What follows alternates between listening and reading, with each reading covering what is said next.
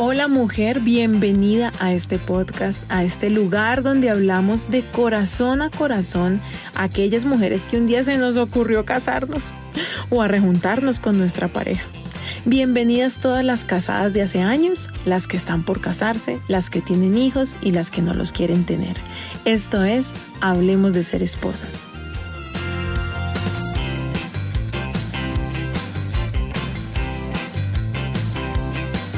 En el episodio de hoy eh, quiero que hablemos de la vejez.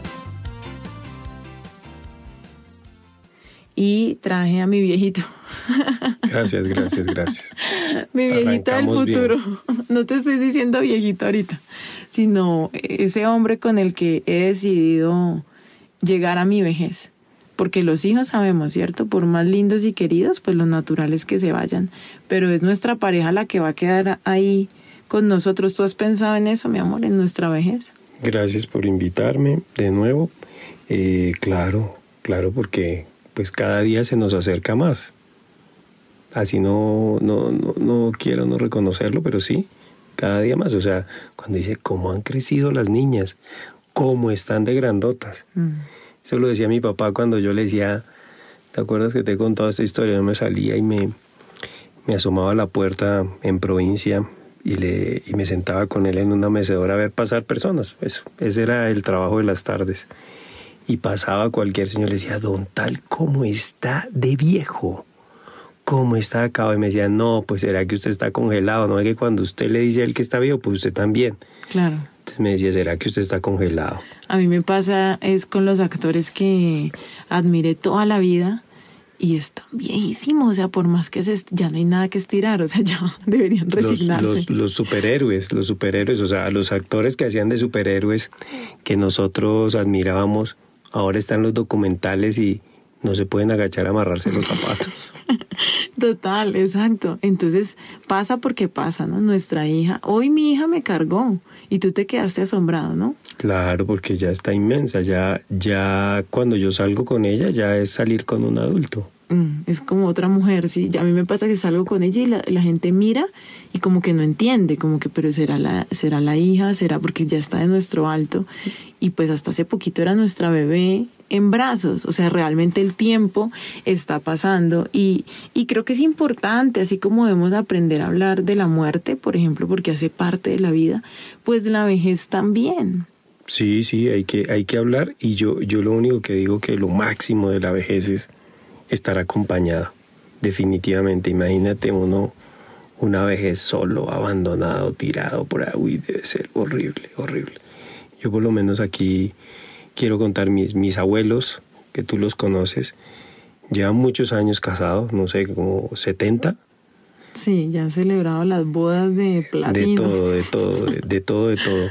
Y de verdad verlos que todavía se necesitan el uno del otro y como que cuando mi abuelo encuentra a mi abuela y tiene esa cercanía con ella, él está como con un ancla, como que tiene los pies sobre la tierra, como que está en un lugar seguro. Y yo ahí digo, sí, vale la pena, vale la pena, porque yo me imagino solo, pues en el caso de mis papás que que fueron separados, ve uno la diferencia de una vejez solo a una vejez acompañada comparándola con la de mis abuelos. Yo le pido esa bendición a Dios, ¿sabes? Tener salud y, y los años de vida que Dios nos dé, poder compartirlos juntos, por lo que tú dices, porque estar solo no es fácil. Y, y la vejez tampoco es fácil, ¿no? agradable no es, chévere no es. Para nada. Y el cuerpo se va envejeciendo y pasan cosas. Y, mm, amor, yo te escribí un poema. Wow. En estos días, que a ti no te gusta trasnochar, a ti te gusta más madrugar. y yo me trasnocho, pero, pero es que a esa hora me llegan las ideas, ¿yo qué hago? Si me quedo dormida, pues me las pierdo y en la mañana no coordino. Pero entonces era tardecito y tú ya te habías quedado dormido y se me vino así la idea y cogí el celular y taca, taca, taca, lo escribí y, y quiero leértelo y quiero leértelo aquí delante de, de las mujeres que, que nos están escuchando.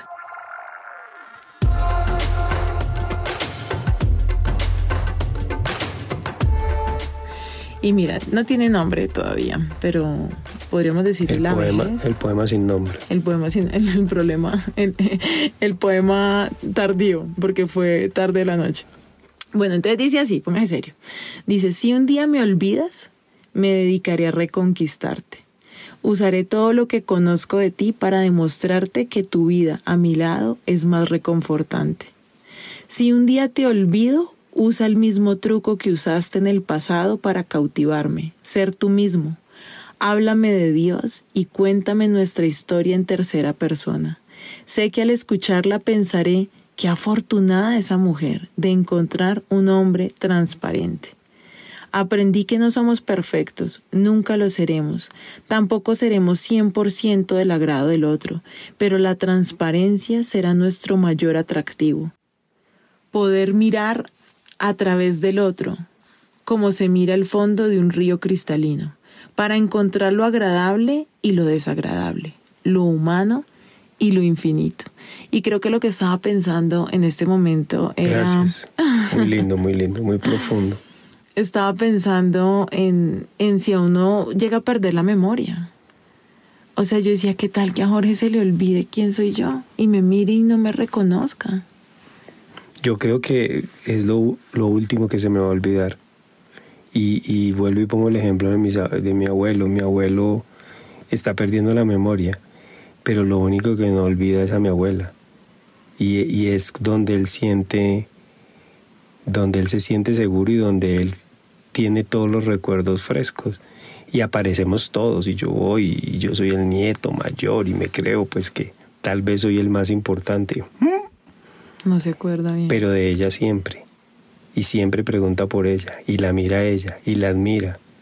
Ay, es que donde usted me olvide, mejor dicho, a mí me da un rabio. Sí, pero debe ser, pero debe ser bonito porque yo creo que, que ahí sí con todo lo que tú hablas en las charlas, puede que las neuronas del cerebro se afecten, pero yo creo que las neuronas del corazón duran más.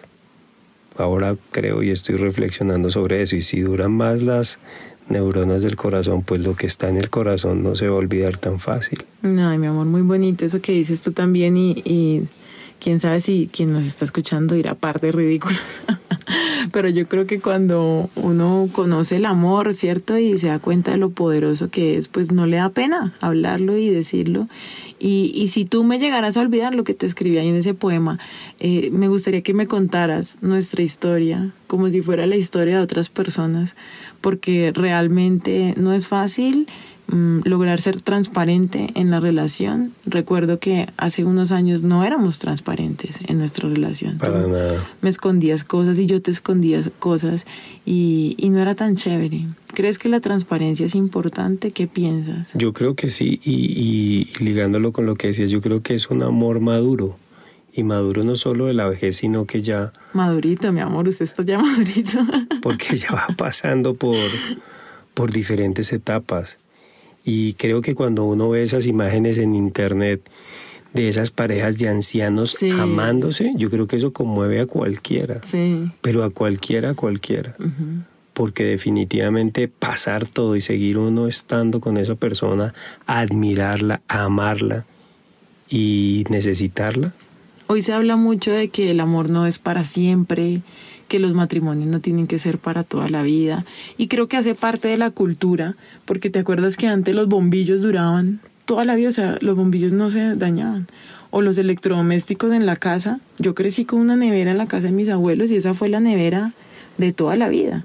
¿no? La lavadora, bueno, la lavadora es como más modernita, pero normal, la licuadora era la licuadora que duraba y duraba y duraba y si se dañaba uno la mandaba a arreglar. En cambio ahora pues la licuadora se daña y uno la saca y compra otra. ¿no? Y tiene repuesto y cada cuánto cambia uno el celular porque la tecnología avanza. Entonces creo que eso también nos hace pensar pues que, que el amor puede ser y yo sí creo o sea, estoy convencida de que uno no tiene que aguantarse un matrimonio simplemente porque tiene que durar como duraba antes. O sea, si usted es infeliz, ¿no? Pero hay que madurar y hay que transformarlo para poderlo disfrutar. No, y lo que te iba a decir es que si uno lo cuida, pues va a durar más. Claro. O sea, yo, por ejemplo, mi celular, tú lo sabes, yo cuido mi celular, o sea, yo compro celular y casi que llego al lugar a comprarlo ya con el vidrio y la carcasa. Sí, así como cuida uno el cuerpo, pues así como cuando también entran los años, pues hay que caminar, hay que evitar determinados alimentos hay que trasnochar menos, comer menos grasa, tomar menos licor. y hacer deporte. Pues creo que eso es un ahorro además para la Sí, exactamente, pero yo creo que eso mismo también hay que alimentarlo y hacerlo en la pareja creo que el ser consciente de lo que hablaba al principio, de que nuestros hijos, por más queridos que sean, van a crear su propia historia, van a hacer su propio hogar, si lo hacen o no, así vivan solos, pues va a ser su hogar, ¿no? Él, él y los peces serán su hogar, o como lo quieran vivir, pero, pero no están obligados mm, a quedarse con nosotros, tendremos que nosotros eh, cuidarnos el uno al otro. Yo creo que la relación hay que cuidarla, como tú dices, pero hay que darle un lugar especial. Mm.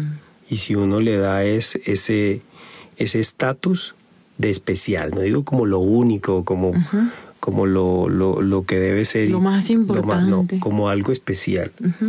Si uno le da ese lugar, creo que, que llega a viejo que es lo más importante, pues llega a viejo que decir, va, va a durar muchos años.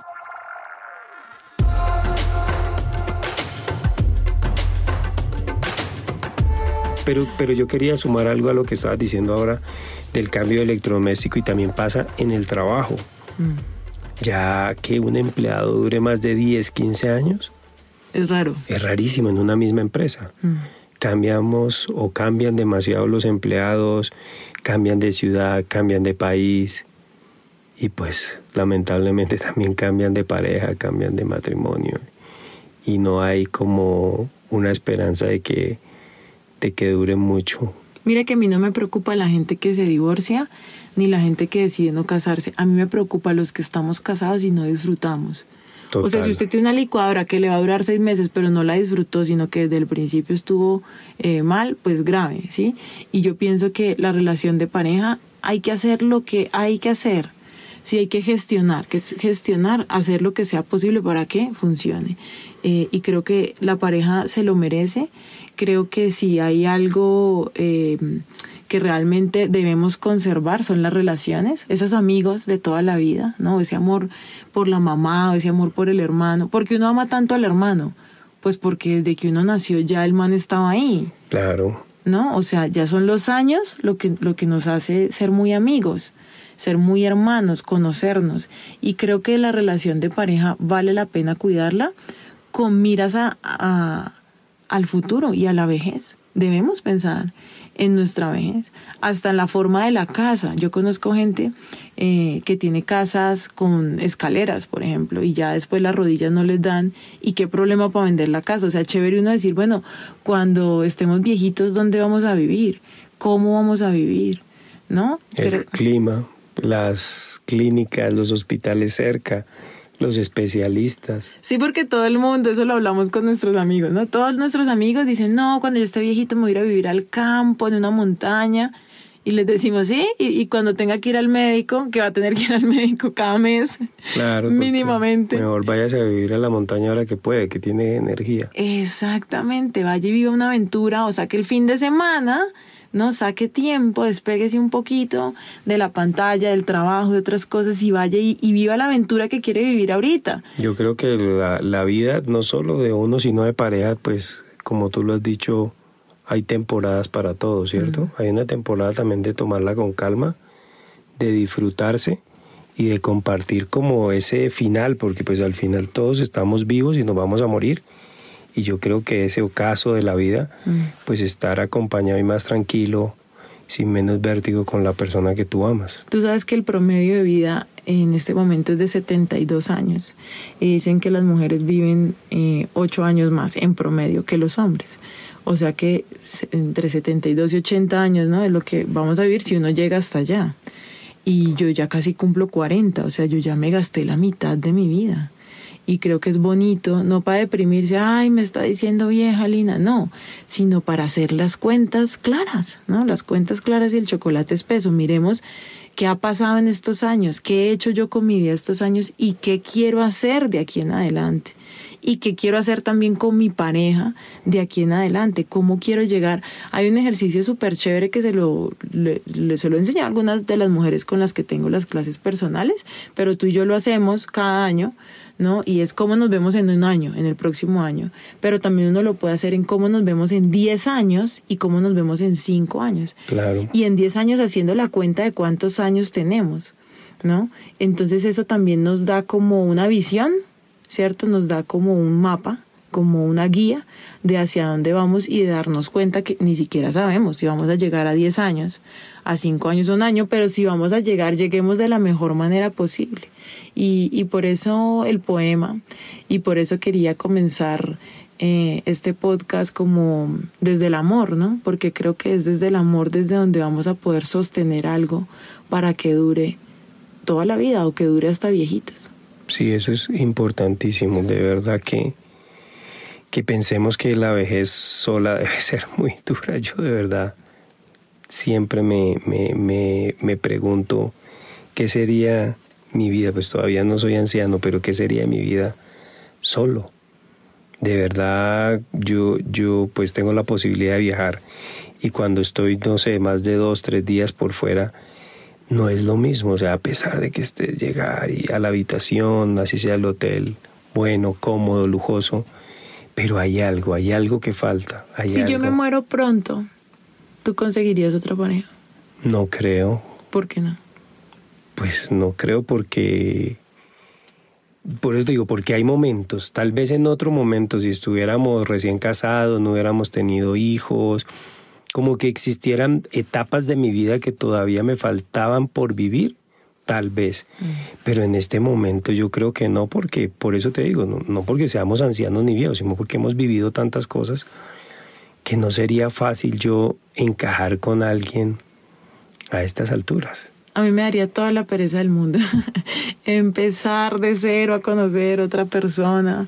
Creo que en eso también hay que ser sabio, ¿no? Y uno dice, bueno, ya empecé esta relación, pues echémosle ganitas, ¿no? Si esto no me, si esto no me gusta, si esto me molesta, pues miremos de qué manera lo resolvemos, qué hábitos nuevos aprendemos.